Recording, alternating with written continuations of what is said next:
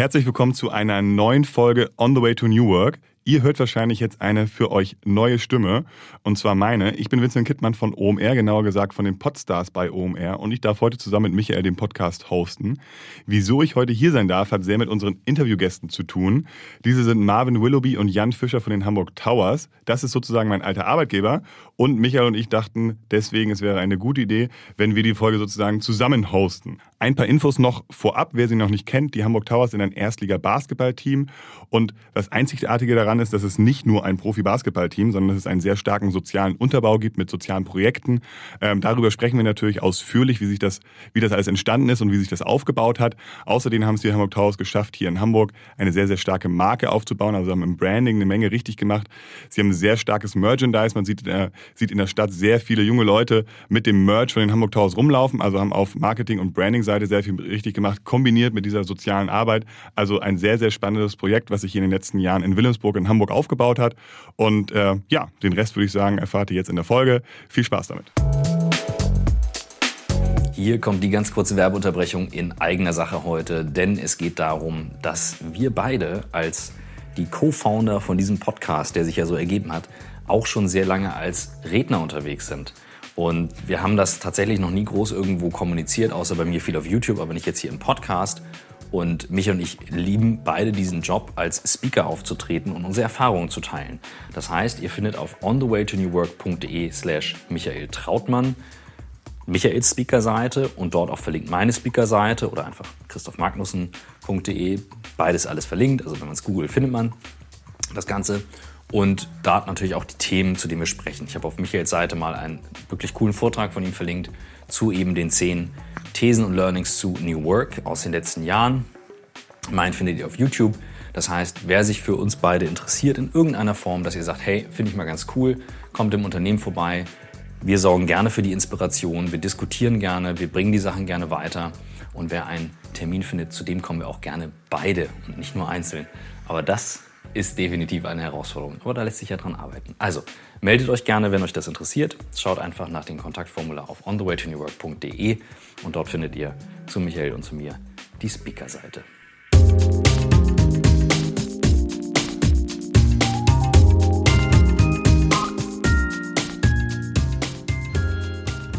Die erste Frage, die Michael und Christoph normalerweise immer stellen, ist, äh, wieso seid ihr jetzt hier oder wieso seid ihr das geworden, was ihr jetzt seid?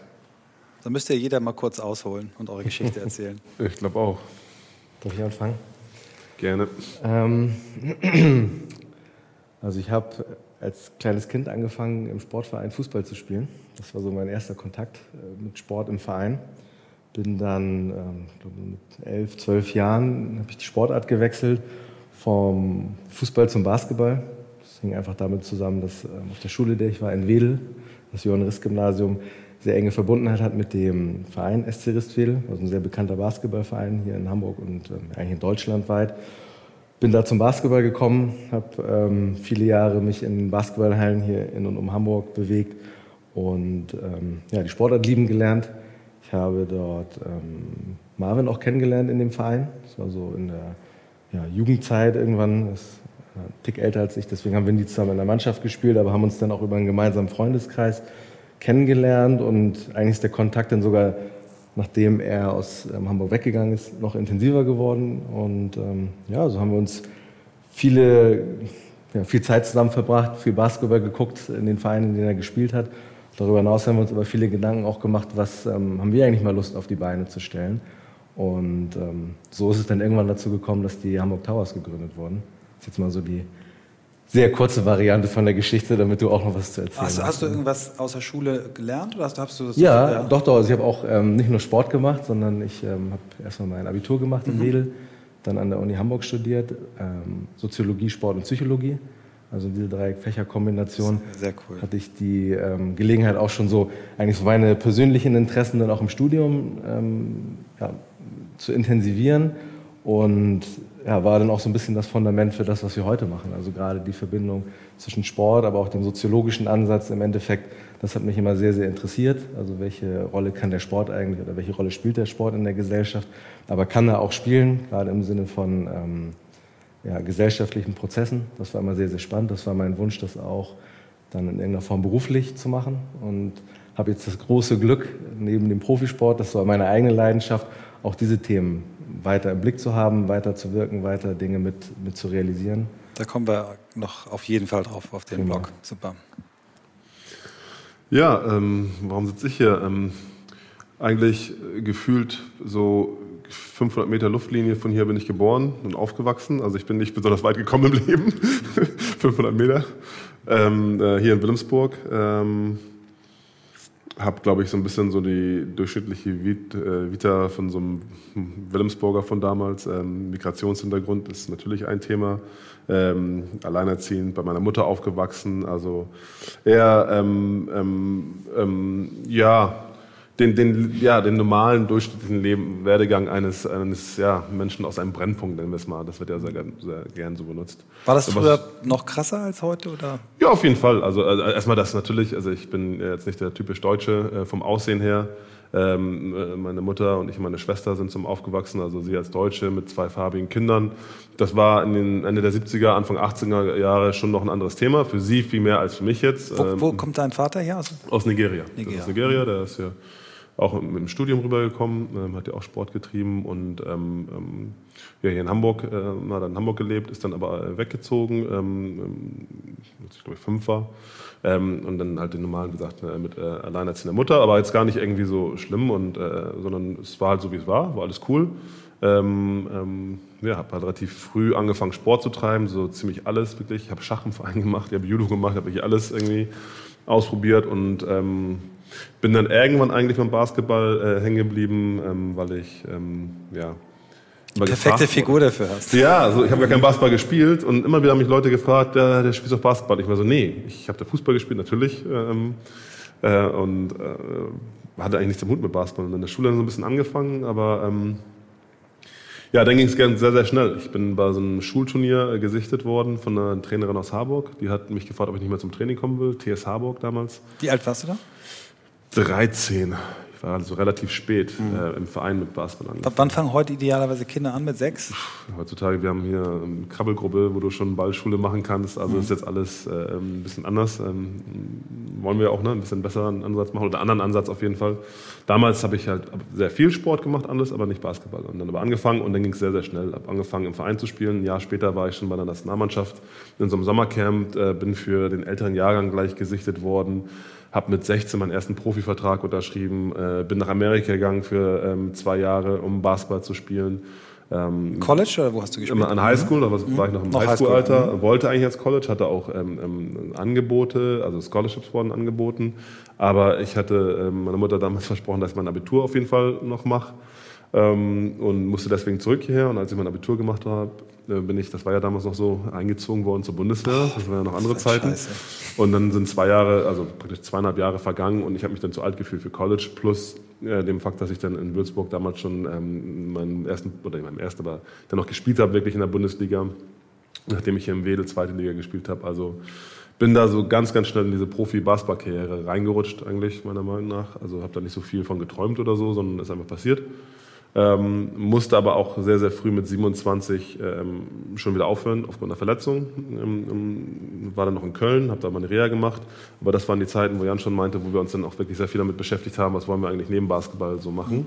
War das Und, hart für dich, also die, zu, zu, wissen, scheiße, ich, äh, Sport ist jetzt äh, zu Ende? Oder äh, war das okay für dich, weil du sagst, ich hatte ein paar gute Jahre, Nationalmannschaft?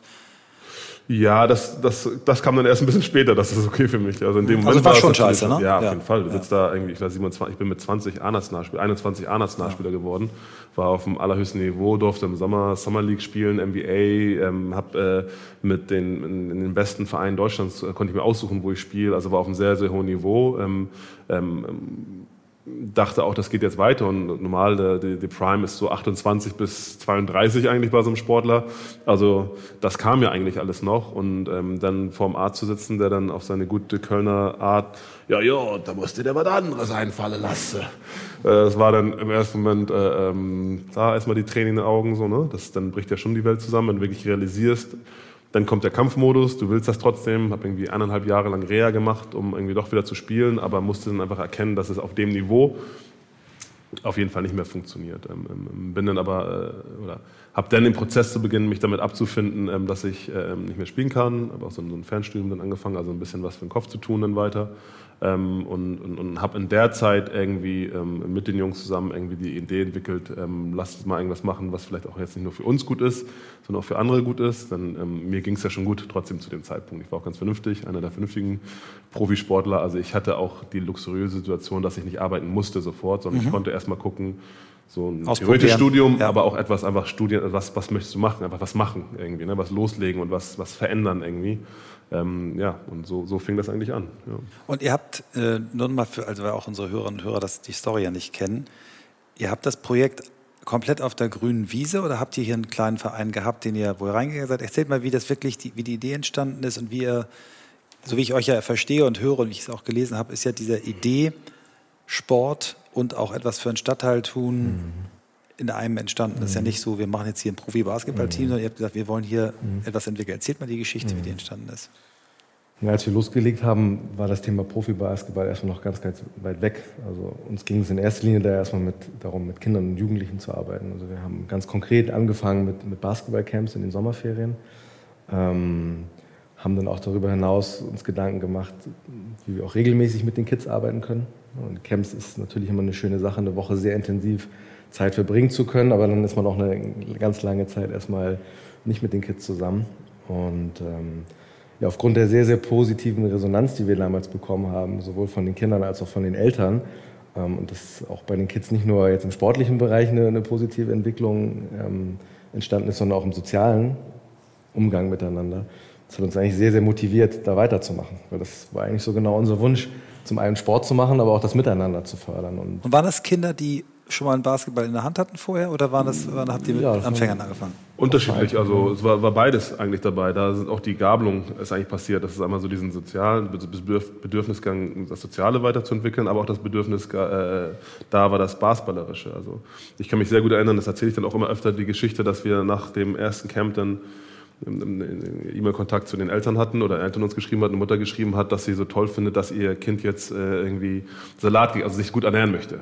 So, weil es halt nach einer Woche ist es ja, ja, das passiert, ja. wenn dann wenn man als junger Mensch irgendwie zum Sport äh, geht und, und oder ein Camp geht und dann da so ein ehemaliger Profi steht, der dir da sagt, ja, du musst aber auch ein bisschen besser was essen, dann ist ja bei denen, das kann man mal zehn Millionen mal sagen, wenn der das einmal nebenbei sagt, dann ist das bei denen so, okay, er hat gesagt, ich muss ordentlich essen, ich muss mir jetzt Gedanken machen, ne? also wenn sie ein bisschen Ehrgeiz haben ähm, und, und hat sich dann bedankt, die Mutter, wie toll das ist und ähm, und wir waren so, ja, okay, das haben wir irgendwie nebenbei erzählt. Und eine zweite Mail war eigentlich noch wichtiger, dass ein Kind, eine Mutter eine Mail geschickt hatte, geschrieben hatte, weil sie so toll fand, dass ihr Kind einen Streit zwischen zwei anderen Kindern geschlichtet hat, indem es gesagt hat, ja, wir sind ja ein Team und als Team dürfen wir das und das und das nicht. Ne? Also, und das war auch etwas, was wir nebenbei erzählt haben. Und, und das, was bei uns passiert ist eigentlich dadurch, ist, dass der Ehrgeiz gewachsen ist, ey, wenn wir das jetzt so gut gemacht haben, dann lass uns das mal besser machen. Dann lass mal nächstes Mal irgendwie uns mit denen hinsetzen, mit den Kids und mal als Studenten damals, ne, eine PowerPoint machen irgendwie mal wirklich über Ernährung sprechen. Und dann lass doch mal hinsetzen und eine Stunde über Gewaltprävention. Was ist denn das? Ne? Wie, wie, wie kann man das denn machen? Wie können wir das denn mal den Kindern wirklich vernünftig beibringen und nicht einfach nur nebenbei erzählen? Das war, wie gesagt, der eine Strang, der der Ehrgeiz äh, ähm, ähm, dann geweckt hat. Und der zweite war bei mir natürlich noch viel mehr als vielleicht, weiß ich nicht, äh, bei Jan, aber dieses, ja, der Korbleger, der lief schon gut und die Übung war schon gut, aber wie können wir es noch, wie können wir es noch besser hinkriegen, dass wir auch da vielleicht ein paar Jungs helfen können, die, die leistungsmäßig Basketball spielen können oder auch Mädels helfen können, die leistungsmäßig Basketball spielen. es war eigentlich so, dass wir eine Gruppe junger Menschen waren, die aber ehrgeizig waren und gesagt haben, wir machen etwas gut und, und, und wie können wir es besser machen. Neben dem Ganzen, jetzt wenn wir über äh, Business reden, dass wir dann irgendwie die nächsten Woche irgendwann dann zur Handelskammer hingegangen sind und dann erzählt haben, ja, wir haben so ein Camp gemacht und hin und her und Geld, ja, war uns nicht so wichtig, aber die Kinder haben ja so ein bisschen Geld und da und sie dann so, ja, wie, ihr habt einfach mal ein Camp, so äh, Hand über den Kopf, ihr könnt doch nicht einfach, ihr müsst doch erstmal eine Gesellschaftsform, ihr müsst ein Konto, den Genehmigung doch irgendwas mal erlauben und dann ähm, war da dann auch ganz schnell für uns klar, wir machen das, um was für die Gemeinschaft zu tun. Wir wollten da kein Geld mit in dem Sinne verdienen, das sollte nicht unser Job werden. Deswegen war für uns klar, dass wir am liebsten einen Verein gründen wollen ne? und auch eine Grundlage haben für uns alle, diesen Verein zu nutzen, nicht nur im Camp, sondern jeder von den Jungs und Mädels, äh, die damals das angefangen haben, konnten dann machen, was sie wollten, in Anführungszeichen, mit dem Verein. Wenn du jetzt irgendwas im Tennis machen möchtest oder in einer Leichtathletik oder eine Veranstaltung oder irgendwas, das ist unsere Plattform, so, so, die wir nutzen wollten, um, um, um, unser gute, gutes Ding irgendwie voranzutreiben. So, und so ist, der, ähm, ist, ist, ist dieser EV-Gedanke und auch das, das war ganz gut, dass Jan dann da war, der ein bisschen strukturierter ist als ich. Dann dieses, ne, wie kann man dann einen Verein überhaupt machen? Ne? Was macht man dann dann? Sieben Leute und die Satzung und all die Sachen, die. Ähm, Gemeinnützigkeit sicherstellen. Ja, das ist ja dann ne, im Finanzamt und, und, und das ist ja schon wichtig. Ne? Das, ist, das ist das System dahinter wirklich verstehen. Das hat man dann im Studium ein bisschen auch durchgenommen.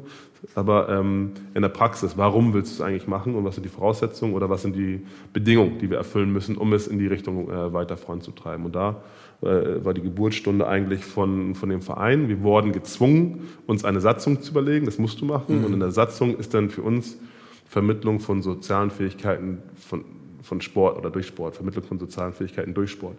Das war der Kern, der Kern. unserer Aufgabe. Das wollen wir hinkriegen. Gibt es wahrscheinlich bei keinem anderen Basketball- oder überhaupt Ballsportverein der, der Welt, oder? Dass, dass man das in der Satzung so festlegt. Ist großartig. Ja, mittlerweile wird das immer mehr. Ja. Also, Aber es wird so als Zusatzzweck wahrscheinlich als Zusatz, auch. Ne? Also ist am Ende des Tages ein gemeinnütziger Verein, der den Förderzweck Sport hat erstmal. Mhm. Also so rein rechtlich braucht man da einen Zweck, der auch vordefiniert ist.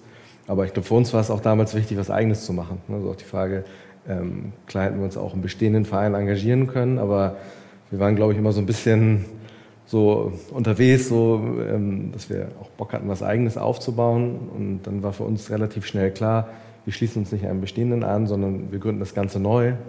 Das war auch damals jetzt nicht die Hamburg Towers, sondern der Verein Sport ohne Grenzen. Wir haben auch den Namen bewusst gewählt, weil es uns darum ging, auch über den Sport so Grenzen zu überwinden. Das war so ein ganz, ganz wichtiges Thema ähm, für uns.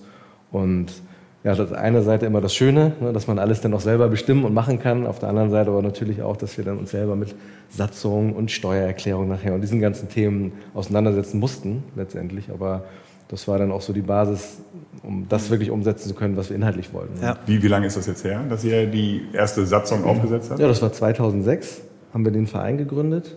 Das ging dann auch am Anfang relativ langsam los. Wir haben dann schon so ein bisschen die Basketballprojekte gemacht. Und dann, ich glaube, so nach einem knappen Dreivierteljahr oder so kam das erste größere Projekt mit Crossover. Das war damals so ein Projekt, was wir an ähm, drei Hamburger Schulen durchgeführt haben. Ähm, das war Othmarschen, Altona und Wilhelmsburg, also drei Schulen, haben dann über, ich glaube, ein Schuljahr lang war das, ein halbes, ein halbes Jahr lang, ähm, gemeinsam Sportunterricht gemacht. Das war so unser Part und damals mit Sammy Deluxe, der den Deutschunterricht gemacht hat. Und die Idee war eben über diese Aktivitäten Schülerinnen und Schüler aus den unterschiedlichen Stadtteilen zusammenzubringen, dass sie eben durch diese gemeinsame Arbeit an einer Sache auch willkommen ja, im richtigen Leben und nicht in der Bubble bleiben. Ne? Genau, aber ja. auch so diese Vorurteile letztendlich ja. auch mal ähm, ja, merken, dass es eigentlich nur Vorurteile sind und dass die Menschen aus Wilhelmsburg gar nicht so anders sind wie die Leute aus ähm, Othmarschen oder aus, aus Altona. Und das hat, ähm, glaube ich, war wieder so ein Schub für uns, auch so mit dieser Idee, ähm, dann weiterzugehen und das auch äh, ja, größer zu machen. Jetzt hatte Marvin ein bisschen Geld auf dem Konto aus seiner Profisportlerzeit. Mhm. Du, glaube ich, nicht. Wie, wie hast, hast, du parallel noch irgendwie gearbeitet? Oder? Ich war ein armer Student damals. Nein, ich habe ähm, hab auch gearbeitet ja. parallel, also neben dem Studium noch. Damals im Sport- und Fitnessbereich gearbeitet, habe so Trainerkurse gegeben okay. oder Leute angeleitet.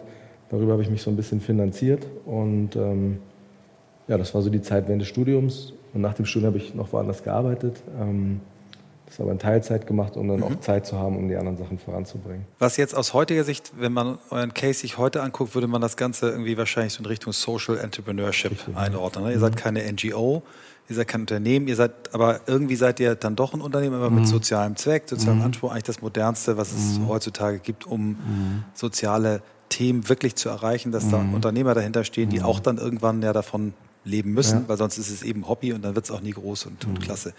Wann ist euch das klar geworden, dass ihr damit vielleicht doch eure Aufgabe, eure Lebensaufgabe baut und nicht nur ein Zeitprojekt?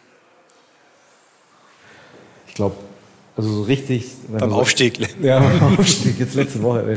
Also richtig, ich glaube so, sagen wir in Anführungsstrichen, ernst, ernst ist es geworden, als wir die äh, Möglichkeit bekommen haben, die Blumenschauhalle. Gab es ja damals eine Ausschreibung für ein Nachnutzungskonzept, auf das wir uns beworben haben um eben aus dieser Blumenschauhalle eine. eine Erklär nochmal für die, für die nicht interessierten Bundesgartenschau-Hörer. Ja, also wir haben, wir haben ja erstmal viele Jahre diese dezentrale Arbeit mhm. gemacht in Hamburg, haben da sehr eng auch mit der Schulbehörde zusammengearbeitet und im ganzen Stadtgebiet eigentlich Ferienangebote gemacht, aber auch während der Schulzeit Dinge umgesetzt. Uns war das aber immer so ein bisschen zu wenig. Also wir wollten die feste, kontinuierliche Arbeit mit Jugendlichen haben und haben dann nach einem Ort gesucht, wo wir auch diese inhaltliche Arbeit auf Dauer jeden Tag im Endeffekt umsetzen können. Und da war zuerst der Standort, also wo wir dann auch immer noch ein bisschen überlegen auf Wilhelmsburg gekommen sind, obwohl es eigentlich so nahe war. Also wir haben so ein bisschen den Wald vor lauter Bäumen vielleicht im ersten Moment gar nicht gesehen und haben uns eigentlich so die Idee gehabt, dann auch nach einem Vorbild, was es in Bamberg gibt. Da gibt es so eine kleine alte Industriehalle, die von einem ähm, Träger betrieben wird, wo so ein gemeinnütziges Basketballprojekt umgesetzt wird. Das war eigentlich so immer unsere Wunschvorstellung. So eine alte Industriehalle, zwei Körbe rein, Boden rein und da können wir mit den Kids arbeiten, sowohl die Sozialarbeit machen, aber auch dann in Richtung Leistungsbasketball gehen. Also das war so der, der ähm, Ausgangspunkt eigentlich. Ähm, das ist dann doch ein bisschen größer geworden, als wir uns das ursprünglich mal gedacht hatten. Und fragt es ja nach, der, nach dem Moment, wo es so ernst wurde oder wo es dann wirklich zu einer Beschäftigung war, war, glaube ich, der Punkt, als ähm, hier die Nachnutzung der Halle möglich wurde. Also in Wilhelmsburg war 2013 eine internationale Gartenschau. Also ein großer Park ist hier entstanden, mitten im Stadt, ähm, Stadtzentrum oder im Wilhelmsburger Zentrum. Und ein Teil dieser Gartenausstellung war eben auch ähm, eine Blumenausstellungshalle, die eben benötigt wurde. Das war eine echte Blumenausstellungshalle. Eine Blumenausstellungshalle, wo dann eben die Pflanzen ausgestellt Krass. werden, die hier bei diesem Klima nicht draußen wachsen können. Und auch die Gartenschau hatte grundsätzlich diesen Gedankengang, natürlich auch mit Nachhaltigkeit, ne, dass man nicht nur Gebäude errichtet, die dann für, für ein halbes Jahr genutzt werden, danach wieder ähm, abgerissen werden. Gab es eine Ausschreibung, ähm, was man im Anschluss mit dieser Blumenausstellungshalle ähm, hätte machen können. So, und das war dann so ein bisschen so unser Aha-Moment, weil die Ausschreibungsunterlagen waren auch so ein bisschen so gestaltet, dass da Menschen irgendwie Sport treiben und sowas. Also dachten, eigentlich suchen die uns. Mhm. Und ähm, ja, dann gab es das berühmte erste Gespräch, was Marvin dann geführt hat mit der Gartenschau. So einmal diese Idee, die wir dann mal auf so einem DIN A4-Zettel runtergeschrieben haben, präsentiert haben. Und als das tatsächlich funktionierte, auch mit der Unterstützung von einer großen Hamburger Stiftung, ähm, dass wir dann zwei, drei Jahre später diese Halle irgendwann betreiben können, dürfen, auch mit unseren Sportangeboten. Da ist es dann für mich zumindest so gleich der Punkt, auch für uns, für jetzt, jetzt ist es das, jetzt legen wir richtig los, ganz oder gar nicht. Könnt ihr vielleicht einmal sagen, was, was ihr jetzt, also es gibt ja Sport ohne Grenzen, es gibt ja die Inselakademie, welches Teil von der, von der heutigen Struktur alles die, die soziale Arbeit ist? Weil es gibt ja dann das Profiteam, ähm, da sprechen wir wahrscheinlich äh, nachher nochmal oder ausführlicher drüber. Aber jetzt gibt es ja die verschiedenen Vereine und welche, welche äh, Aufgaben die untereinander sozusagen haben oder Unterschiede. Also historisch äh, ist es so gewesen, dass Sport ohne Grenzen der erste ne, der Verein war. Ähm, aber mit dem, oder damals schon für uns praktisch ein äh, Unterschied dazwischen war, machen wir Sport oder machen wir Sozialarbeit. Das haben wir relativ schnell gemerkt, dass das zwei verschiedene Sachen sind, ne? dass wir den Vereinen schon so irgendwie so Sport und Grenzen aufteilen mussten. Plus es kam die Infrastruktur halt dazu, dass wir halt einen Raum, einen Ort äh, wollten und auch es gab auch einen Grund dafür, warum wir selber einen Verein gemacht haben. Wir wollten flexibel sein. Wir wollten nicht so ein alter, eingestaubter, mit vertäfelter Holzdecke ähm, Verein sein, wo dann irgendwie nach der vierten Sitzung, die alle halbe Jahr sind, mal eine Entscheidung getroffen wird, was halt nun mal Teil des Vereinslebens oft ist. Weil das Dackelzüchterclub. Ja, also genau. Sondern wir wollten natürlich irgendwie auch schnell äh, reagieren. Deswegen ja. Äh, sind wir vom Verein ganz schnell auch darauf gekommen, noch eine gemeinnützige GmbH zu machen ähm, damit wir eine Situation haben, dass wenn wir mal eine tolle Halle haben, ähm, im Verein ist der Sinn der Sache, dass die Mitglieder bestimmen. Wenn du aber so eine Infrastruktur dann hast und dafür lange arbeitest und die bekommst und die viel Geld wert ist, dann willst du natürlich nicht in der Situation sein, dass im Endeffekt vier Mitglieder äh, dich abwählen könnten sozusagen und du nicht mehr äh, die, die Idee weiter vorantreiben kannst. Deswegen hatten wir die Idee der G GmbH, wo sich das dann auch für ein bisschen aufgeteilt hat, dass wir gesagt haben, okay, die, in der G GmbH machen wir so ein bisschen mehr die Sozialarbeit, weil es darum auch geht, Zuschüsse reinzuholen, Geld zu besorgen dafür und im e.V. machen wir eigentlich die, die, die Vereinsarbeit. Das war eigentlich die, die erste Aufteilung, die wir gehabt haben. Dann haben wir so ziemlich alles gegründet danach, was es gibt.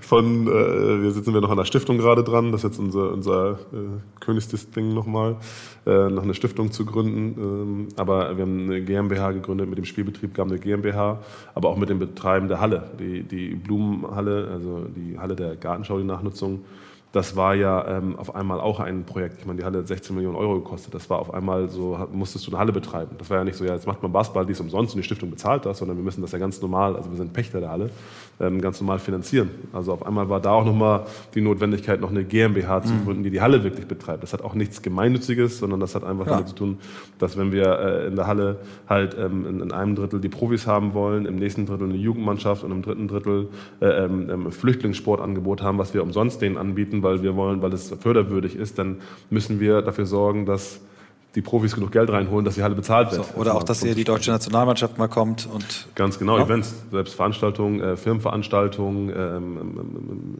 Konzerte, ähm, ähm, ähm, andere Sportveranstaltungen. Wir müssten die Halle wirklich betreiben. Also ganz kommerziell muss diese Halle laufen.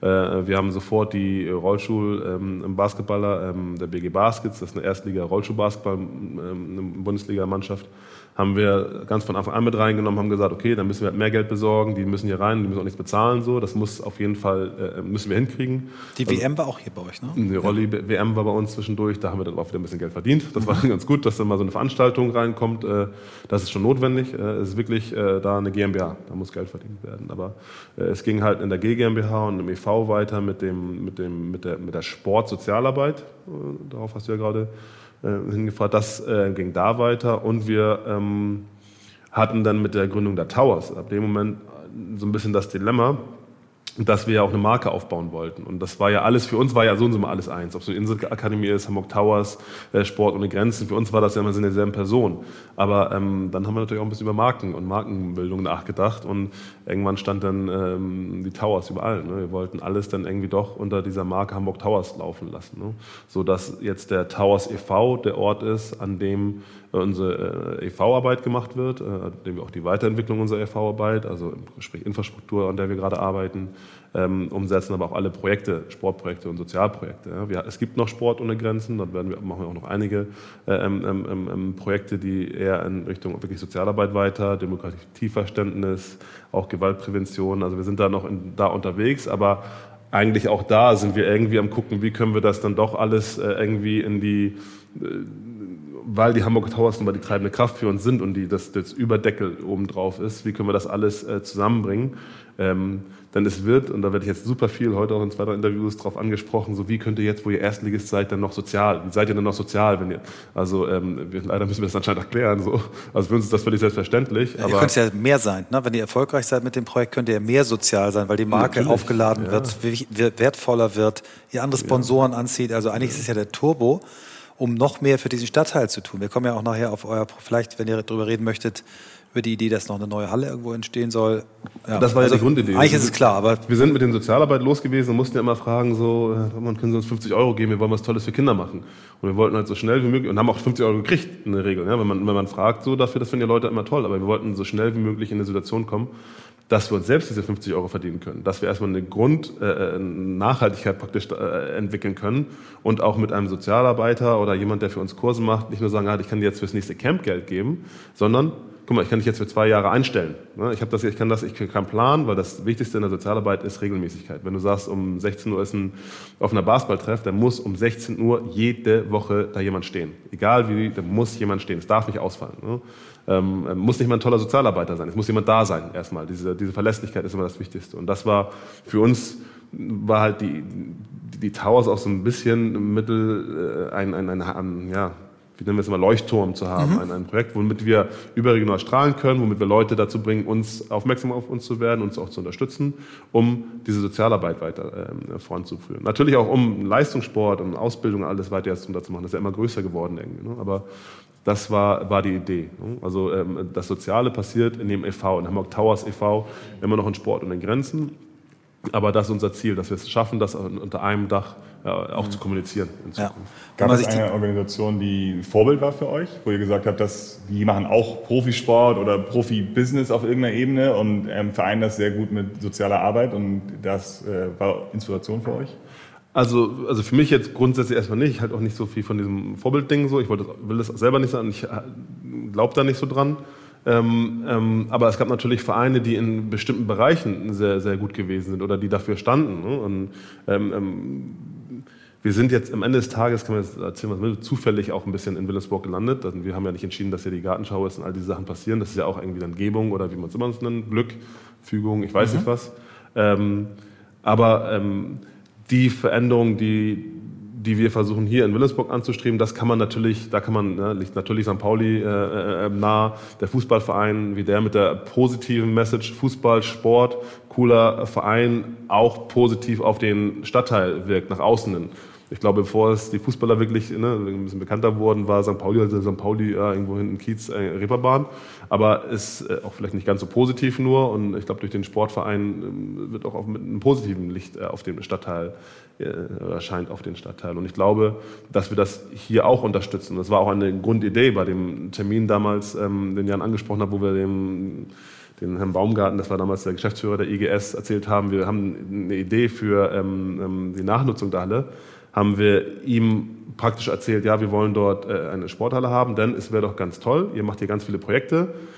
Durch die Projekte, die ihr macht, äh, steigen die Mieten links und rechts um die, äh, um die, um die, um, um, um die Halle rum oder ne, um euer Gelände rum. Leute sind dann sauer, Gentrification, bla bla bla bla bla wir haben eine Idee, wir können eine Nachnutzung da, euch, euch bieten sozusagen, die den Stadtteil aufwertet, ohne dass jemand einen Euro mehr Miete zahlen muss. Ne? Weil eine Profisportmannschaft könnte positiven Einfluss auf das Image des Stadtteils haben und positiven Einfluss auf die Menschen. Und ich bin selber Willensburger, ich weiß, was es in den 80er, 90er Jahren bedeutet hat, jemand in einem Spüttel oder in, in, in Blankenese erzählen, man kommt aus Willensburg, in Hamburg kriegst du dann negatives, negatives Feedback.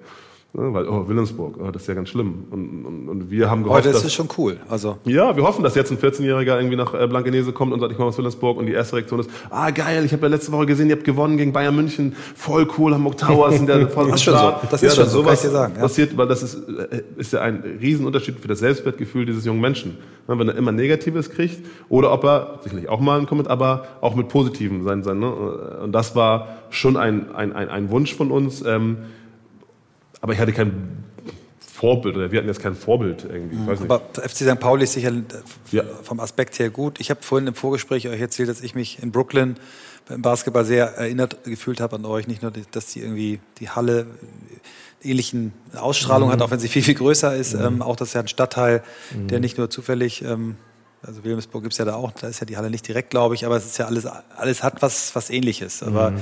ich finde es stark, ähm, dass du sagst, du hast eigentlich kein Vorbild, sondern ihr habt euer eigenes Ding hier gebaut mhm. und das so wirkt es auch. Und ich würde gerne mal, Vince, dich mal jetzt einmal ganz kurz auf die andere Seite rüberschieben. Wann bist du denn eigentlich auf das Projekt Towers aufmerksam geworden? Wie ist deine Geschichte? Wie seid ihr zusammengekommen? Ja, ich habe ja ich hab zwei Jahre bei den Towers gespielt, die, die ersten beiden Jahre. Aber äh, klar, bevor Towers, du das spielen kannst, musst du erst mal wissen, dass es sie gibt. Ne? Wie genau, war das? Ähm, nee, das wollte ich nur für die, für die Hörer, dass, also. dass, sie wissen, dass ich ein ehemaliger Spieler bin. Äh, das weiß doch jeder. Als, äh, als äh, die Towers in der zweiten Liga waren. Und äh, ich kannte Marvin schon ein bisschen ähm, und vor allen Dingen kannte ich Tore, ist auch ein guter Freund von, von Marvin, der schon sehr lange ähm, auch an den Piraten, also in einem Piratenbasketball, einen dieser Vereine beteiligt war und ähm, ich musste aus Hamburg weg sozusagen, weil es damals in Hamburg keinen Zweitligaverein gab. Und äh, das äh, fand ich immer nicht so immer nicht so schön, weil ich lieber in, in Hamburg geblieben wäre. Aber es bringt dann halt Profibasketball auch so mit sich. Du und wolltest auch nicht weiter als 500 Meter weg. Ja, genau, ein bisschen weiter als es, äh, aus mein, mein, meiner Heimatstraße bis nach Wilhelmsburg schon, aber genau. Und ähm, habe dann immer mit, mit Tore, habe mich dann immer so geupdatet sozusagen, wie es mit den Hamburg Towers aussieht. Und äh, ich war da immer sehr, äh, ja, sehr interessiert und habe da sehr nachgefragt. Und ich glaube, ich war der erste Spieler, den, der, der unter, unter Vertrag stand bei den Hamburg Towers. Ähm, genau, also deswegen, ich hatte da durch so die Connection in Hamburg immer ähm, einen sehr engen Kontakt schon und fand das auch super spannend, weil das MBBL-Team, also die Piratenbasketball, das gab es schon länger, Nachwuchsbasketball-Bundesliga ist MBBL.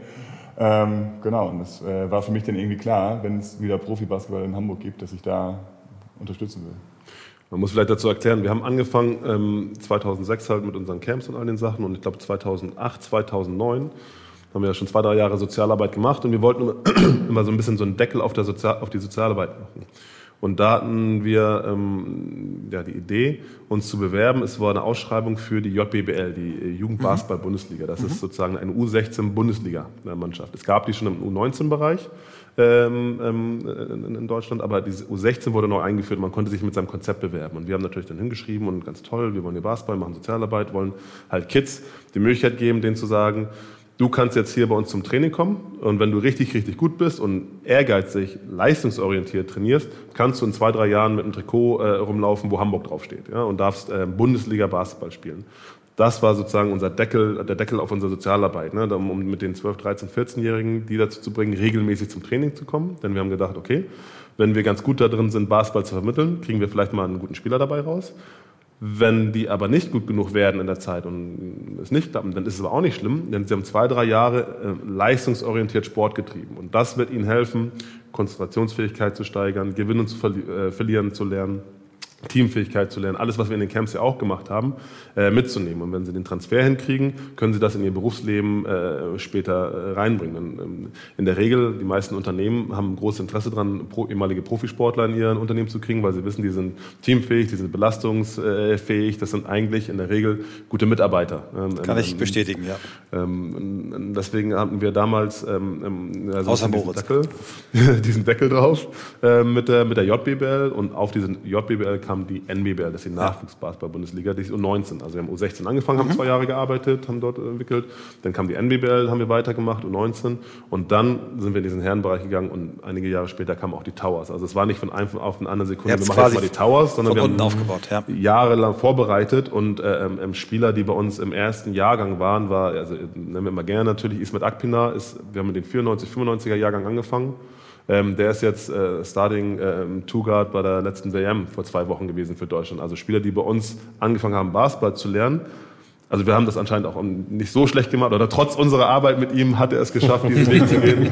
Und einige andere Spieler, wir haben zwei, drei andere Spieler, Louis, einige Spieler, die es jetzt in, der, in die Bundesliga geschafft haben. Wir hatten aber das Problem, dass wir äh, keine Bundesligamannschaft hatten. Wir hatten nichts, was wir denen anbieten konnten, bis auf Pro B, also es war dann dritte Liga damals, oder jetzt dritte Liga, zweite Liga, was wir denen hätten anbieten können, wo sie, wo sie spielen können. Also wir brauchten irgendwann diese Profimannschaft und wir hatten natürlich auch ein großes Interesse daran, gerade am Anfang, dass da Hamburger Jungs spielen, weil die, die Wiedererkennung mit den Fans, mit Hamburger äh, Lokalhelden ist dann viel mehr. Ein Fanwert äh, Vincent eher verzeihen, wenn wir ein Spiel verlieren, weil er auch ein Hamburger Junge ist, als wenn ein gekaufter Ami, wo jedes Jahr neuer kommt, irgendwie, der da sein Geld abholt irgendwie so, sondern wenn da lokale ähm, ähm, ähm Geschichten hinter sind, das haben wir gewusst am Anfang. Das ist sehr, sehr wichtig für uns. Wir wussten, wir können das vielleicht nicht ewig halten, weil du vielleicht in der Bundesliga nicht nur mit deinen 18-jährigen Hamburger Jungs spielen kannst, das ist unrealistisch.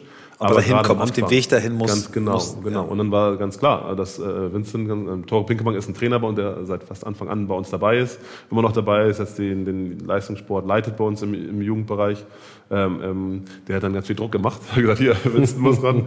Ähm, ähm, Danke, Tore. Äh, ja, ähm, ja, und dann haben wir das erste Team irgendwann, Stark. nachdem wir die Wildcard, uns für die Wildcard ähm, qualifiziert haben. Ihr musstet euch quasi nicht aufsteigen, sondern ist im Basketball ein bisschen anders als im Fußball. Genau, das ja. war ein bisschen, äh, ist vielleicht ein bisschen unromantisch, dass dann irgendwann so eine Wildcard gekauft wurde.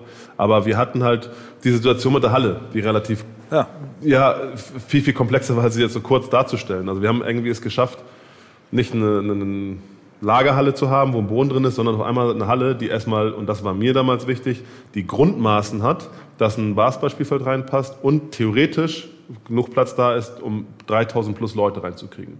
Weil das war damals schon bei uns, bei uns im Hinterkopf, wenn wir mal in die BBL wollen, dann müssen wir das als Minimum haben. Du musst über diese 3000 äh, Zuschauerhürde kommen.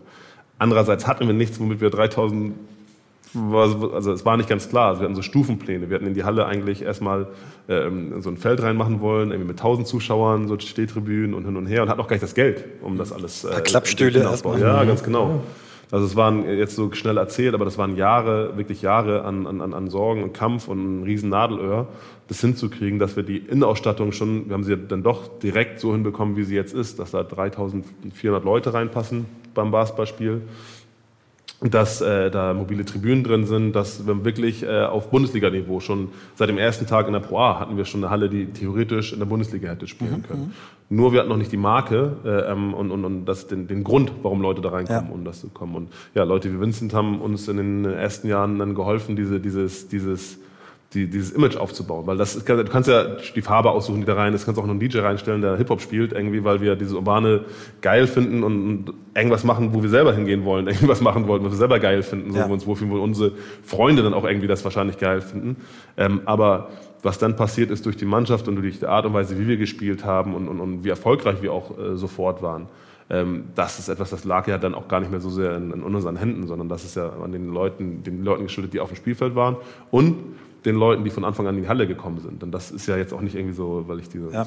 Naja, aber da machst du, da bist du, was mir super gefällt, wie, wie humble du oder ihr das erzählt, das finde ich großartig, aber da macht ihr euch, glaube ich, gerade eine Nummer zu klein, weil das, was ihr wie ihr das gemacht habt, wie ihr das aufgebaut habt, wie, wie, also wie, ich kann das wirklich spüren, wie früh ihr darüber nachgedacht habt, was ist eigentlich der Purpose, warum machen wir das eigentlich, warum hier, auch wenn das zufällig, ihr wisst, klar, ihr habt nicht entschieden, dass die Gartenschau hier hinkommt, aber mhm. das sind so viele Elemente und die erinnern mich dann eben schon so ein bisschen auch, auch an äh, den FC St. Pauli.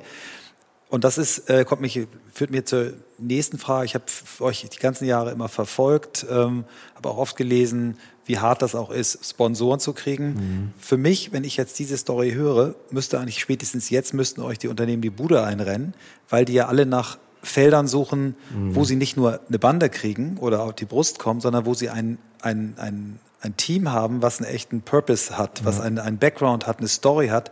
Und die Story, die ihr hier erzählen könnt, die hat ja kein anderer äh, Basketballclub und auch kein anderer oder kaum ein anderer Profisportclub, Klammer auf, außer St. Pauli. Mhm. Aber wie erzählt mal ein bisschen, wie, wie das eigentlich euch gelungen ist, dieses Projekt zu finanzieren, wie schwer das war, Sponsoren zu kriegen.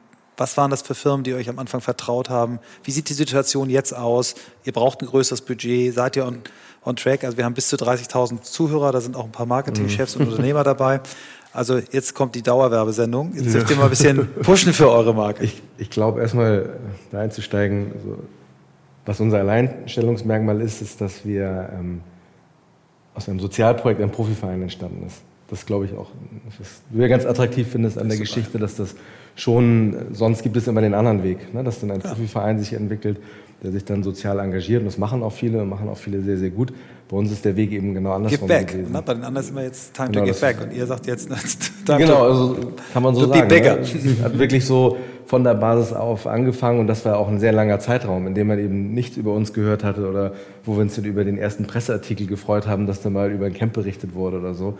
Also das ähm, gibt uns, glaube ich, aber heute wirklich eine sehr, sehr authentische Basis auch in dem, was wir tun. Ne? Das ist ja auch immer so, immer so zwei Paar Schuhe letztendlich, was du innerlich wirklich machst. Das muss halt stimmen und das ist für uns ja auch ähm, letztendlich so die Basis, ähm, von der wir kommen. Aber auf der anderen Seite musst du das ja auch immer wieder als Geschichte erzählen. So, und ich glaube, dass das gerade für uns ähm, uns sehr geholfen hat, auch ähm, in den ersten Jahren Partner zu finden, die genau auf so ein Thema auch Lust haben. Und es ist immer so, so beide Seiten. Unternehmen möchten sich gerne sozial engagieren. Ne? Das, das möchten viele und viele müssen es vielleicht auch heute immer mehr machen, weil das einfach auch so ähm, gesellschaftlich erwartet wird. Auf der anderen Seite ist es den Unternehmen auch immer wichtig, dass über dieses gesellschaftliche Engagement berichtet wird.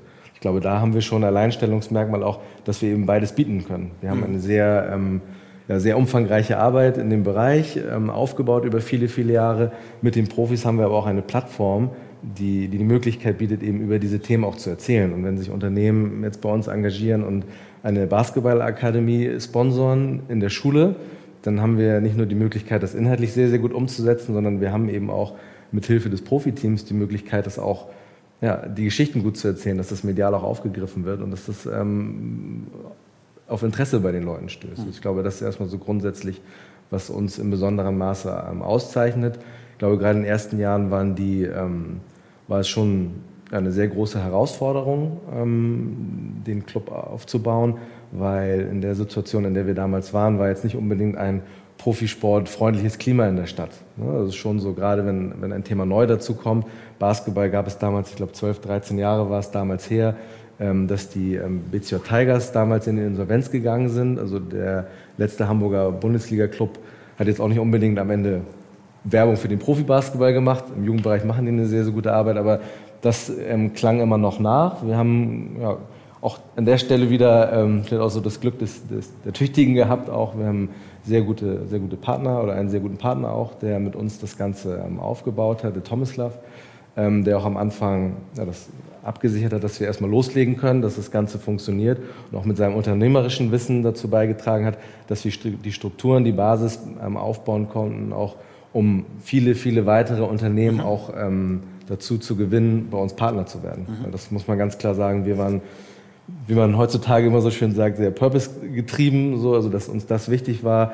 Wir wollten ähm, Sport mit Jugendlichen machen, wir wollten Profisport ähm, ähm, in Hamburg haben, aber wir waren ja nicht die klassischen Unternehmer und so. Und dieser, dieser Aspekt, ähm, den hat er da sehr stark mit reingebracht. Und ja, dann sind immer mehr Unternehmen dazugekommen, die, die dann irgendwann festgestellt haben, ja, das ist nicht nur eine Idee. Auf einmal kommen Leute in die Halle nach Wilhelmsburg. Ähm, die gewinnen auch noch Spiele. Die haben gute Hamburger Spieler dabei. Also es trägt wirklich zur Identifikation bei. Und so, ja, von irgendwelchen Banken und Energieunternehmen, ähm, Baufirmen jetzt mittlerweile, die alle Lust haben, auch Partner der Towers zu werden und genau auf dieses Thema auch setzen. Ne? Nur nach wie vor. Es ist mhm. eine große Herausforderung, auch weitere große Partner zu bekommen. Wir haben jetzt seit ähm, der letzten Saison unseren ersten richtigen Hauptsponsor mit der VTG aus Hamburg, auch ein großes ähm, Logistikunternehmen. Das hat viereinhalb Jahre gedauert, mhm. bis wir einen Hauptsponsor hier in Hamburg finden konnten. Ne? Und da muss man einfach Kannst sagen... fragen, wie lange die Hockey-Nationalmannschaft gesucht hat. Das ist, ist echt ja, schwer. Hockey ist ja auch, die haben es ja auch noch schwerer letztendlich ja. als wir aufgrund der ja. schwierigen Situation mit der Übertragung auch. Aber das ähm, ja, ist schon schwierig, sich neben dem Fußball letztendlich auch da zu behaupten und zu etablieren. Aber ich glaube, dass unsere Historie uns da sehr, sehr zugutekommt. Auch weitere Partner und jetzt auch nach dem Aufstieg sind auch weitere dazugekommen, ist das Interesse größer. Und das ist eigentlich auch, woran wir weiter arbeiten, uns in Hamburg wirklich zu etablieren. Ne, neben diesen, neben diesen beiden großen Fußballclubs, so, ähm, dass einfach die Hamburg Towers zu Hamburg gehören und dass wir auch Partner haben, die einfach die Idee auch verstehen. Das ist uns auch immer ganz wichtig. Natürlich freuen wir uns auch über Unternehmen, die eine Bande bei uns buchen und denen das auch ähm, ausreicht. Aber viele wollen das. Viele möchten gerne diese Geschichten miterzählen, möchten irgendwie auch von der, von der ähm, Marke irgendwie profitieren. Mhm. Und es werden immer mehr, die genau das auch in uns sehen und auch Super. genau das sozusagen zu schätzen wissen. Vielleicht kommen wir noch mal kurz auf das Projekt Halle, neue Halle. Also ihr seid natürlich mit den, mit den Kapazitäten, die ihr habt, äh, ich habe vorhin so naiv gefragt, kann ich noch Tickets kaufen? Ja, vielleicht mal eins, drei zusammen auf keinen Fall. Ähm, vielleicht erzählt ihr auch noch kurz, wie ihr das löst, kurzfristig, dass ihr mit einem Spiel gegen äh, den FC Bayern auch in die große Halle ausweicht und dann vielleicht, wie, wo steht das Projekt eigene größere Halle? Naja, es fing ja ähm, am Anfang an, wie ich ja von meinte, mit der, wir brauchen erstmal die Größe, dass wir theoretisch reinkommen. Ähm, wir wussten, dass wenn wir die Sportart Basketball jetzt in Hamburg äh, an, an, den Markt bringen wollen und äh, etablieren wollen, dann äh, kann das nur über, den, also über die Atmosphäre beim Event laufen. Deswegen wollten wir eigentlich eine relativ kleine Halle haben. Andererseits äh, ähm, gab es die nicht. Ähm, ähm in der Barclaycard Arena, oder damals war es gar nicht, war, war sie schon der Barclaycard oder wie es auch immer hieß damals, ne, Colorline oder wie es auch immer damals, ähm, ist viel zu groß. Das war nicht die Möglichkeit. Andererseits musst du von diesen Schulhallen, Schulsporthallen Gedanken wegkommen, sonst kannst du den Event wieder nicht so präsentieren. Deswegen war diese Größe von etwas über 3000 für uns damals äh, erstmal schon perfekt, eine Riesenaufgabe, ne? aber perfekt. Es hat relativ, es ging relativ schnell, dass die Halle zumindest ziemlich voll war. Ähm, es hat damit aufgehört, dass jetzt in den letzten beiden Jahren die Halle eigentlich immer ausverkauft ist, dass wir ausverkauft waren schon immer bevor wir aufgestiegen sind jetzt. Und jetzt mit dem Aufstieg ist äh, wirklich nicht mal Minuten dauert, bis also irgendwie 1200 Dauerkarten haben wir unter einer Minute äh, verkauft und die Wahnsinn. Tickets. Und jetzt für die Hinrunde sind auch innerhalb von, also äh, ja, weiß ich gar nicht, haben wir gar nicht mehr gemessen jetzt irgendwie, sehr, sehr kurzer Zeit weggegangen. Ähm, und, und wir planen ja wirklich ein, ein Spiel jetzt gegen einen Gegner mal in die große Arena zu gehen. Aber uns ist schon sehr bewusst, dass die Atmosphäre in der kleinen Arena ganz, ganz wichtig für die Entwicklung dieses, ähm, dieses Projektes war. Ähm, wir haben damals gesagt, wir wollen ähm, Basketball, eine Profimannschaft hier in Wilhelmsburg. Wir wollen auch hier, unser Verein wird immer hier in Wilhelmsburg bleiben. Wir wollen hier arbeiten. aber ja, es haben halt ein paar Sachen geklappt irgendwie in den letzten Jahren. Also haben wir natürlich auch immer weiter gedacht. Und nicht nur heute, sondern schon seit zweieinhalb Jahren eigentlich ist bei uns im Kopf die Überlegung, wie kann es denn wie können wir größer werden im Sinne von, wie können wir ähm, mehr Zuschauer in die Halle bekommen? Denn im Basketball ist eine Sache ist ganz wichtig zu verstehen, glaube ich. Für, für, Im Fußball hast du Ticketeinnahmen, du hast Sponsoren, du hast äh, Fernsehgelder und du hast Transfergelder. Bei uns im Basketball gibt es keine Transfergelder in dem Sinne und die äh, ähm, ähm ja, Fernsehgelder, ich glaube HSV hat 22 äh, Millionen, also der Unterschied ist 22 Millionen von der zweiten zur ersten Liga. Von uns, von der äh, zweiten zur ersten Liga, ist ein anderer Betrag, der nicht mal annähernd, äh, der sechsstellig ist irgendwie. Ja? Also das ist nicht relevant wirklich, äh, dieses Geld. Also für uns sind die Ticketeinnahmen und die Sponsoren extrem wichtig. Müsstet ihr Ticket deutlich äh, die Preise anheben? Wir mussten, wir mussten ein bisschen was tun. Ja. Es ist halt ein Problem. Die Halle ist voll. Ja du steigst auf, was willst du machen? Ich sage, ja, wir sind jetzt so super sozial, da auch wieder sozial, Klar, wirtschaftlich, man, muss einen Mittelweg finden. Mhm. Die Leute wollen Erstliga-Basketball sehen, dann müsst ihr halt ein bisschen den Weg auch mitgehen. Ja. ja. Und dann haben wir sie in bestimmten Bereichen, in, in den ganz tollen Bereichen, sind sie ein bisschen teurer geworden. Und in den äh, ähm, Bereichen, die eher niedrigpreisig sind, sind wir eigentlich fast da geblieben, wo wir waren. Also wir wollen schon natürlich, dass jeder immer noch in die Halle kommt. Aber alle müssen auch mitmachen, wenn wir den Weg gehen wollen. Also die Ticketpreise sind erstmal A, wichtig, überhaupt der Preis und dann, wie viele Leute kriegst du in die Halle. Unser Ziel ist es mittelfristig, ein Playoff-Team in der Bundesliga zu sein, uns wirklich in der oberen Hälfte, im oberen Mittelfeld der BBL festzusetzen. Und dazu brauchen wir ein bestimmtes Budget. Und wenn wir es nicht schaffen, unsere Ticketeinnahmen wirklich zu verdoppeln, dann wird es sehr, sehr schwer, so viele Sponsoren zu bekommen. Vielleicht klappt es, Es gibt dann auch wieder dieses Thema B10, so, will man das, möchte man das nicht? Wir haben uns entschlossen, das nicht zu wollen, so, sondern wir wollen das ähm, ähm, ja, so weiter angehen bis zu einem bestimmten Bereich, dann macht es vielleicht mal Sinn, aber so nicht. Deswegen ist für uns diese Ticketannahmen unheimlich wichtig. Und deswegen ist das Thema äh, große Halle vor ein paar Jahren für uns wichtig geworden und wir haben angefangen im Hintergrund zu prüfen, wie es funktionieren kann. Ähm, Jan hat schon Tommy angesprochen, Tomislav Kareizer ist ein Bauunternehmer hier aus Hamburg, der mit uns zusammen den Verein hier, ähm, wir sind die Owner sozusagen und der ist natürlich super fit in dem, in, in dem Bereich und hat ganz tolle Ideen und ist auch auf jeden Fall das kaufmännische Brain hinter, hinter, hinter unserer Sache. Also er bringt da wirklich schon immer wieder ganz tolle Ideen und, und, und wo man wieder irgendwie das nächste machen kann und wie man damit, damit. Also er ist da wirklich ähm, ähm, sehr, sehr gut unterwegs. Ähm, und da kam sehr früh die Idee, hey, wie sieht es denn aus? Wollen wir nicht irgendwo eine große Halle bauen? Und wir so, ja, mm, klar, kostet ja nur 100 Millionen, so, weißt du? Aber ähm, ja, ähm, wir haben damals mit der Halle, als wir ne, 16 Millionen für die Halle, das hat auch, war Utopia, also mehr als Utopia. Also haben wir gesagt, ja komm, hat ja einmal geklappt, dann machen wir es halt nochmal. Und deswegen suchen wir gerade oder haben auch ähm, Flächen, ähm, ähm, auf der wir die Halle bauen wollen. Die Halle wird benötigt, ist eine Halle zwischen 6.000 und 8.000 äh, Zuschauern. Äh, ähm, das ist auf der Event-Ebene. Wir haben jetzt auch ein paar Jahre eine Halle betrieben, auch in dem Bereich und kriegen von allen Leuten aus dem Bereich das Feedback, Hamburg braucht genau, genau diese Größe. Für Musik, äh, Ganz genau. Ja. Die Kollegen vom Handball äh, Schreien auch Hallo. schlagen auch Hallo, wenn, wenn, wenn eine Halle in der Größe ungefähr kommt, ist für die auch sehr, sehr wichtig. Ähm, ähm es ist äh, einfach notwendig, das zu tun. Was um das zu passiert? tun. Ähm, aber die ähm, ähm, oder sogar die ähm, politische Unterstützung ist ja. ganz wichtig. Das jetzt schon, da sind wir auf einem Niveau unterwegs, wo es wirklich auch um Politik geht.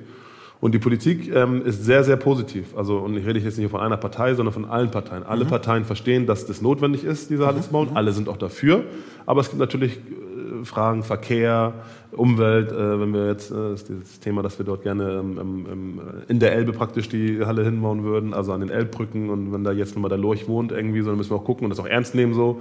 Kann man da was machen, dass wir trotzdem da bauen können oder ist das halt viel zu, äh, ja, ne, geht es einfach nicht und müssen wir eine andere, also müssen die Fläche finden und da müssen auch ähm, ähm, alle mitspielen. Ähm, nochmal, die Politik ist dahinter, aber nur wenn diese Fragen geklärt werden können. Also ähm, es ist schon so, dass wir nicht eine Situation haben wollen, wo wir jetzt so ein Thema, das gibt es äh, bei Kollegen im Verein, wo ich mal früher gespielt habe, als ich da noch gespielt habe, haben sie über eine neue Halle geredet und jetzt meinen sie, kriegen sie irgendwann bald die Baugenehmigung.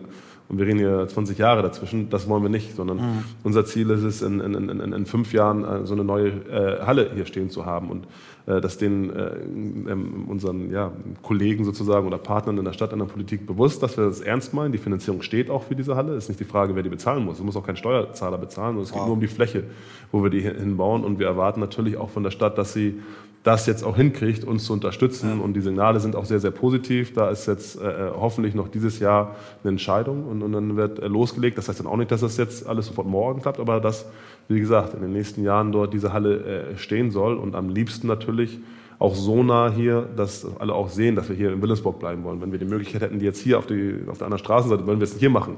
Aber es ist bei der Größe für so eine Halle natürlich nicht einfach so, kannst du nicht hinstellen, wo du willst. Du musst auch an Anbindung, Verkehr, all diese Sachen müssen ja wirklich bedacht werden. Aber das ist für uns der nächste Schritt, auch wenn es dann auch ein bisschen in der Zukunft ist, um äh, ähm, auch in der Bundesliga uns zu etablieren. Und das ist die Grundlage dafür wieder, dass unsere wirtschaftlichen Ideen funktionieren bis unter äh, der Finanzierung der Jugend- und Sozialarbeit. Das hilft natürlich auch, wenn du da im oberen Mittelfeld der Bundesliga mitspielen kannst. Und auch was bei Sponsoren, das Thema für Sponsoren natürlich. Die natürlich ja. auch sagen, ist was anderes, ob du in so einer neuen riesen Multifunktionsarena bist oder in der Schulsporthalle. Natürlich ist das ein Unterschied und, und, und, und wir glauben auch darüber werden wir wieder neue äh, Partner finden, die einfach erkennen, das sind nicht nur irgendwelche zwei Heinis, die da eine tolle soziale Idee haben, sondern da sind ein paar Jungs, so das ist ja eigentlich ganz krass, was die hinkriegen. Und wir sollten mal zusehen, dass wir da mit ins Boot springen, weil anscheinend machen die was richtig. Irgendwie. Mhm. Krass. Wenn man jetzt noch mal ein bisschen in die, in die nächste Zeit guckt, äh, wo könnt ihr Hilfe brauchen? Was braucht ihr? Braucht ihr Leute? Sucht ihr Menschen, die euch noch helfen? Sucht ihr äh, Geld für soziale Projekte? Sucht ihr Sponsoren? Was konkret kann helfen, die Towers in Hamburg dauerhaft? Also an die politischen Zuhörer, die Botschaft ist da, wir brauchen schnell eine Baugenehmigung, habe ich gehört. Ähm, was, was braucht ihr noch? Wie kann man euch helfen? Ich glaube, also wir sind ja sehr ambitioniert in den Dingen, die wir angehen, sei es jetzt im Profibereich, aber auch jetzt im Breitensport, was wir hier im Stadtteil auch vorhaben.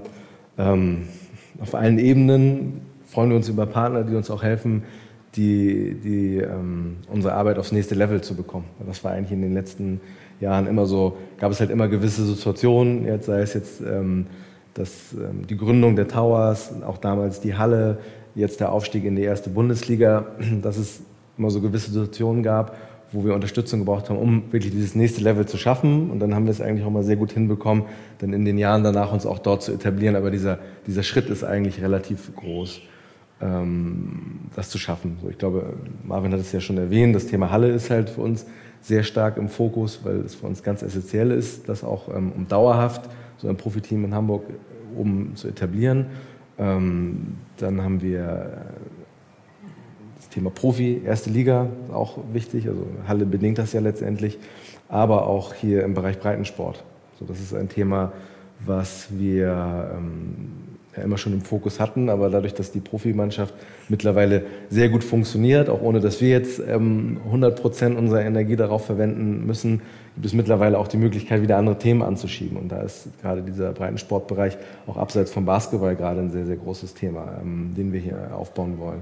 Und ja, da werden wir Unterstützung brauchen. Wir wollen ein neues Sportzentrum bauen hier im Stadtteil, ähm, als Quartiersporthaus letztendlich. Und ähm, wir bekommen eine sehr großzügige Förderung vom Bund, von der Stadt Hamburg. Aber letztendlich gibt es da auch noch ein Gap, was wir entweder über Kredite finanzieren werden oder eben, wenn es ähm, Leute gibt, die sollen den unterstützen, natürlich auch durch Zustiftung am Ende des Tages auch, ähm, das den Verein am Ende des Tages leichter macht, so eine Fläche auch zu betreiben. Also das ist so ein weiteres großes Vorhaben, was wir, was wir momentan verfolgen.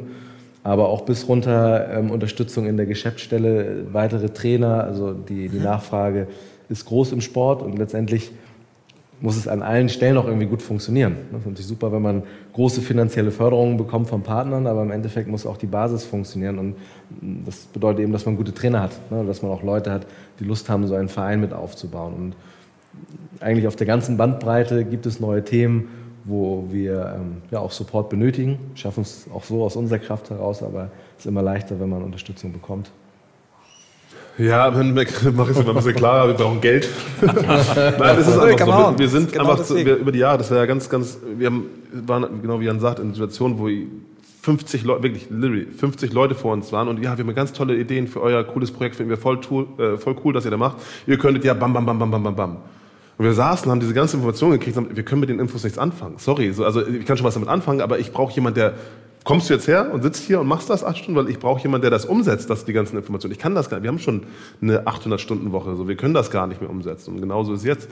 Es bringt mir nichts, äh, das ist hart zu sagen, aber wenn jetzt jemand kommt, ah, ich habe ganz tolle Ideen für euer Marketing, wenn der mal fünf Minuten reinkommt, seine Ideen reinschmeißt und wieder weg ist, sondern ich brauche wieder einen Sponsor, der mittelfristig bei mir bleibt, der, der Partner mir, sein möchte, der sich der Partner sein möchte, der besorgt, mir Geld zu geben, dass ich sagen kann, ah, ich kann Vincent jetzt einstellen und Vincent ist derjenige, der jetzt äh, unser neues Podcast-Programm Programm, was, weil das uns super viel äh, Mehrwert bringen kann, aufbaut und die ganzen Informationen, wie man ein Podcast-Programm macht, auch wirklich äh, verarbeiten kann. Also das ist nur theoretisch.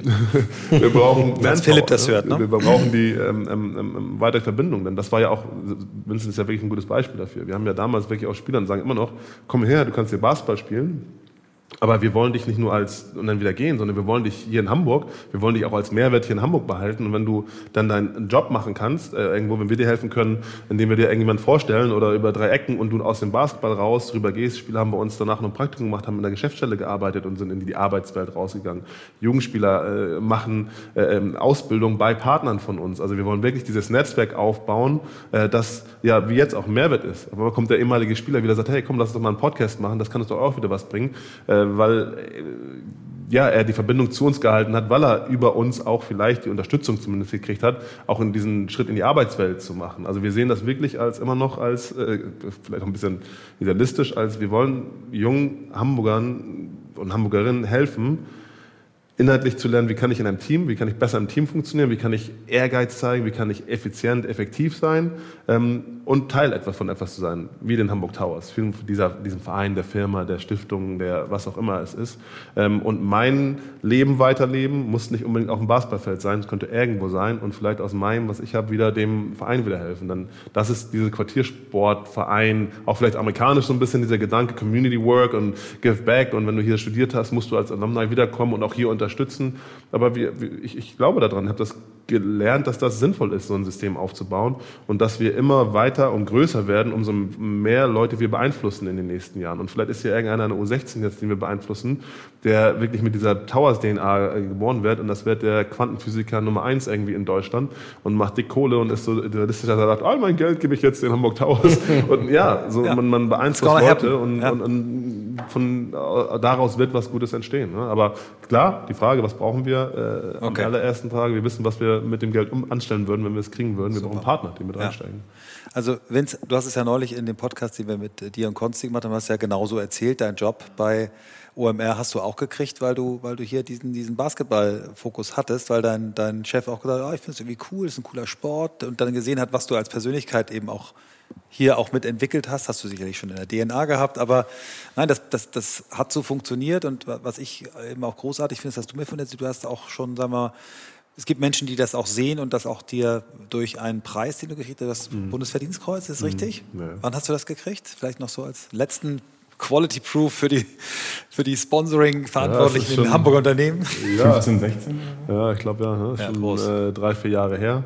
Ähm, das war für uns, das ist natürlich nicht, dass ich den Preis gekriegt habe, ich habe ihn gekriegt als ja. Person, aber ähm, wir machen das ja machen das ja ähm, ähm, ähm, hier gemeinsam von Anfang an, ich und Jan auch, das ist ja auch das nächste. Ja. Wir haben eine Geschichte, wir erzählen auch eine Geschichte von dem Willensburger, der Profibasketballer, der zurückgekommen ist. Und das machen wir natürlich, um, um Leuten das Klar. zu erklären, aber da steckt ja viel, viel mehr hinter, viel mehr Leute. Also wir haben den Preis dafür gekriegt, dass wir seit Jahrzehnten jetzt schon äh, ähm, ähm uns engagieren in, ja. in, in, in, der, in der Community und ja, ich habe es damals nicht so verstanden, warum es ein Bundesverdienstkreuz ist irgendwie oder Medaille oder wie auch immer. Hör, hör dir, hör dir den Podcast gleich mal an, dann verstehst du es. Ja.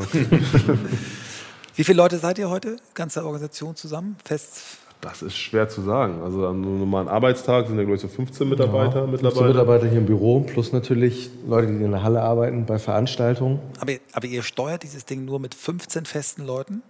Ja, wir haben natürlich auch äh, äh Partner, also ich in der Vermarktung, ja. äh, aber immer mit Modern Sports zusammen. Ne? Das ist natürlich da mhm. äh, ausgliedert. Aber ähm, im Endeffekt äh, war das schon immer ähm, wenig Leute müssen viel machen ähm, und wir müssen weiter wachsen. Wir müssen ja. weiter wachsen. Dann nochmal, das Potenzial, was wir haben, ist alles ganz toll. Ich, auch mal, freue mich immer, wenn Leute das cool finden, was wir machen. Aber wir, ich sehe ja nicht, was wir, sondern wo wollen wir hin? Ja. Und das Potenzial ist riesig. Wir können es wirklich schaffen, hier äh, auch für die BBL ein ganz, ganz großer Player in der Basketball-Bundesliga zu werden. Nur über den Leistungssport jetzt wieder sprechen. Das können wir schaffen. Das Potenzial ist da. Wir haben die, die, die, die Grundbasis. Wir brauchen die Partner, um auf das nächste und übernächste Level zu kommen. Und wenn wir auf den übernächsten Level sind, dann werden auch alle ganz, ganz glücklich sein, dass sie sich mit uns, in, in, oder mit uns zusammen diesen Weg gegangen sind. Ne? Also wir sind am Anfang.